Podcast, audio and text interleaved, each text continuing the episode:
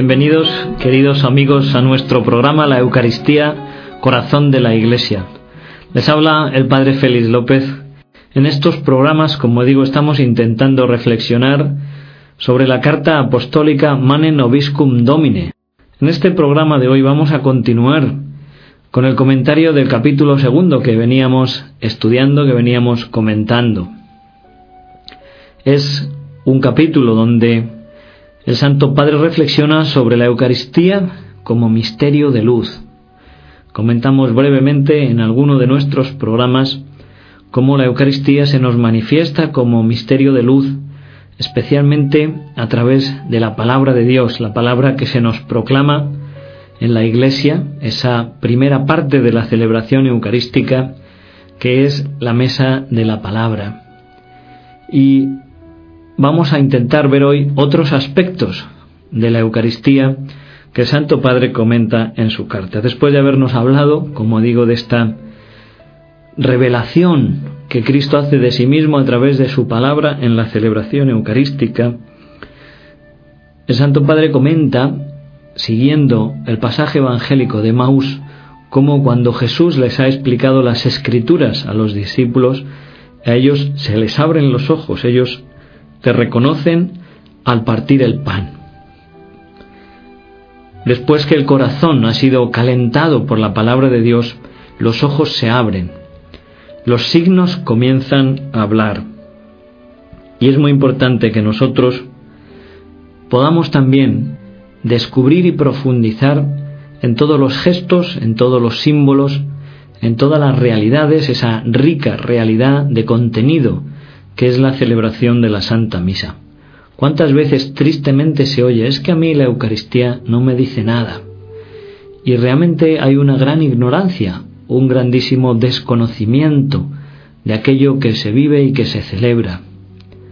Muchas veces los fieles asisten a la Santa Misa simplemente como espectadores mudos, que no saben lo que están viendo, que no lo entienden Quizá también que nadie se lo explica, pero también este es uno de los deberes de los pastores, a lo que nos llama el Santo Padre. Pero muchas veces también existe por parte de los fieles una pereza, una dejadez, una falta de interés en querer conocer lo que viven, la liturgia que celebran, querer conocer y unirse a los signos, a los gestos, a los símbolos, que manifiestan y que transmiten la riqueza del misterio que estamos viviendo cuando celebramos la Santa Misa.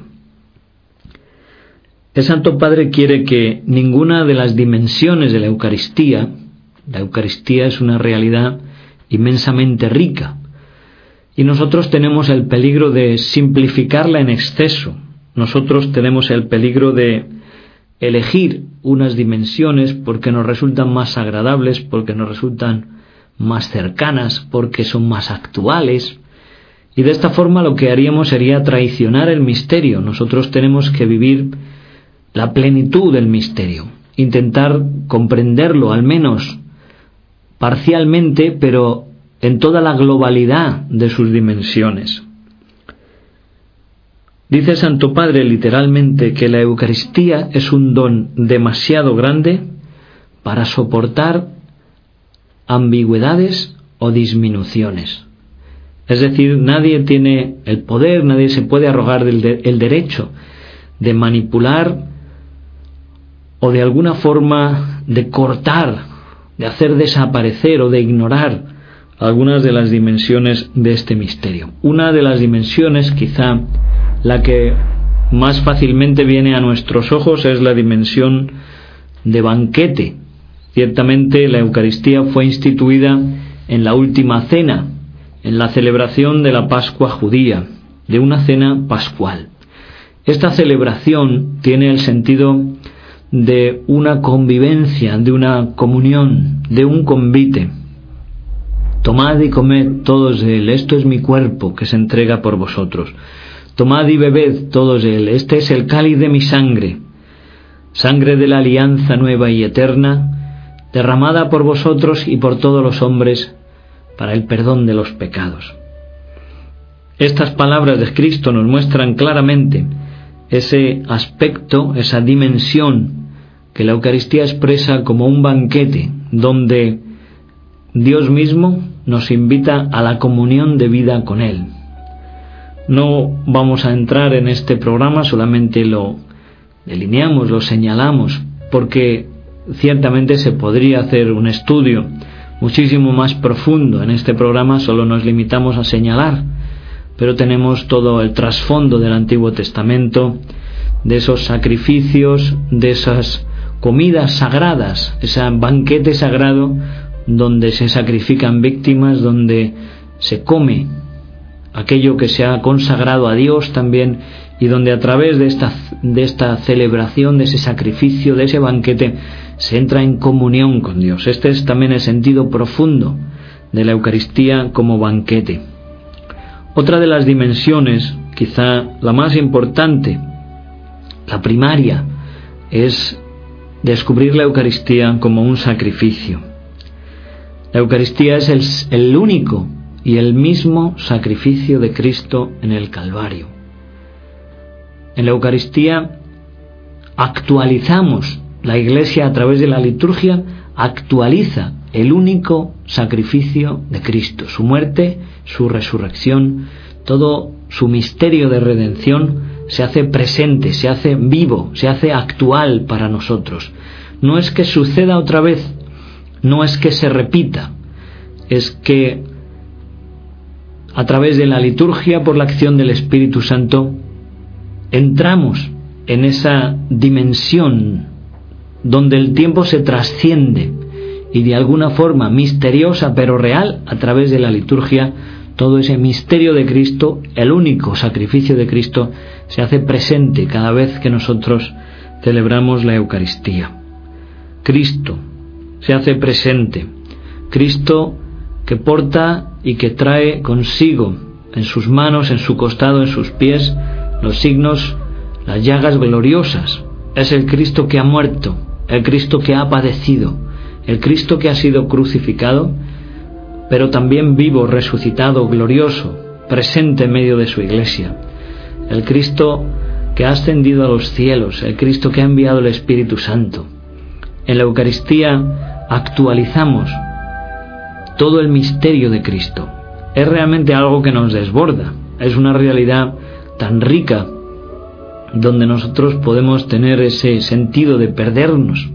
Pero es así una de las palabras que el Santo Padre ha querido señalar más en su encíclica sobre la Eucaristía. Es precisamente el asombro. Lo que el Santo Padre pretende despertar en el corazón de los fieles es el asombro eucarístico, la admiración en el corazón de los fieles ante este misterio de amor que tenemos delante cada día, cada domingo, cuando acudimos a la Santa Misa, que muchas veces nosotros somos como espectadores, como turistas que no saben valorar lo que tienen delante, que no aprecian lo que viven, lo que se les regala, lo que se les da. Yo a veces digo que los cristianos somos como hijos mimados, como hijos, me atrevo a decir, un poco tontos de un padre rico donde tenemos tanto, donde se nos da tanto, donde se nos regala tanto, y nosotros no valoramos, no apreciamos el misterio, el regalo inmenso que Dios nos da. La Eucaristía, como decía antes, es un misterio que trasciende el tiempo. Después de la consagración, el pueblo proclama, anunciamos tu muerte, proclamamos tu resurrección, ven Señor Jesús. Y en esa breve aclamación, nosotros podemos ver cómo este misterio de la Eucaristía, como digo, trasciende el tiempo. Acabamos de explicar brevemente cómo se actualiza el pasado, aquello que sucedió hace 20 siglos, se hace presente hoy. No otra vez, sino el mismo misterio que sucedió se hace hoy presente. Y al mismo tiempo que se actualiza el pasado se hace presente, el pasado se nos abre una dimensión al futuro. Anunciamos tu muerte, proclamamos tu resurrección. Ven, Señor Jesús. Cada vez que celebramos la Eucaristía, la Iglesia nos invita también a mirar hacia adelante, nos abre el corazón a la esperanza y nos invita a fijar nuestros ojos en la realidad que se llama escatológica. Es una palabra un poco extraña, pero que viene del griego. La eschaton son las realidades últimas. ¿eh? La Eucaristía nos recuerda que caminamos hacia el encuentro con Cristo, que tendremos, habrá una segunda venida de Cristo gloriosa, así lo, lo, lo proclamamos cada vez que rezamos el credo. De nuevo vendrá con gloria para juzgar a vivos y muertos y su reino no tendrá fin. Y cada vez que celebramos la Eucaristía decimos, mientras esperamos la gloriosa venida de nuestro Salvador Jesucristo. La Iglesia desde los comienzos vive en esta actitud de espera, una actitud que está siempre abierta al futuro. Por eso la Iglesia al celebrar la Eucaristía trasciende el tiempo. Y todos los creyentes, los fieles que celebramos el misterio, tanto los sacerdotes como los fieles que asisten a esta celebración y que participan también como cuerpo que son de Cristo, deben también tener presente, descubrir esta dimensión de trascendencia del tiempo donde tanto el pasado como el futuro se abre delante de nosotros y cómo la Eucaristía tiene esta dimensión de eternidad, de eternidad. Cada vez que celebramos la Santa Misa, se recoge el tiempo y Cristo y su misterio de amor en su muerte y su resurrección se convierte en el centro de la historia, el pasado, el presente y ese futuro abierto hacia la eternidad. Por eso la Eucaristía es también un misterio que nos abre a la esperanza. Otra de las dimensiones que el Santo Padre señala en esta carta para el año santo de la Eucaristía es la dimensión de la presencia real. Cristo está verdaderamente presente con su cuerpo, con su sangre, con su alma y con su divinidad en el misterio de la Eucaristía bajo las especies eucarísticas está realmente presente Jesucristo. El Papa Pablo VI escribió una encíclica sobre la Eucaristía, una encíclica que lleva por nombre Mysterium Fidei, Misterio de la Fe. Y el Santo Padre Pablo VI señaló en esa encíclica claramente cómo la presencia eucarística es la presencia real por antonomasia. Cuando hablamos de presencia de Cristo, no podemos oponerla a otras presencias. ¿eh? Cuando hablamos de la presencia de Cristo en su palabra, de la presencia de Cristo en su ministro, la presencia de Cristo en los pobres, en los que sufren, la presencia de Cristo cuando dos o tres se reúnen en su nombre para orar, no es que estas presencias no sean reales, son verdaderas, son reales. Y la presencia eucarística es una presencia real, pero tiene una dimensión que ninguna de las otras presencias tiene y es que en ella, en la Eucaristía, Cristo está todo entero sustancialmente presente, sustancialmente presente, con su cuerpo, con su sangre, alma y divinidad. Dice el concilio de Trento que Cristo está verdaderamente presente, realmente presente, sustancialmente presente. Es necesario que nosotros profundicemos y tomemos una conciencia más profunda cada vez de esta presencia viva de Cristo en la Eucaristía. Esta presencia es mucho más que un simbolismo. Es un simbolismo lleno de plenitud, lleno de verdad, lleno de realidad. Cristo está realmente vivo, presente, resucitado en medio de nosotros. A través de la Eucaristía, Jesucristo cumple su promesa. Yo estoy con vosotros todos los días hasta el fin del mundo.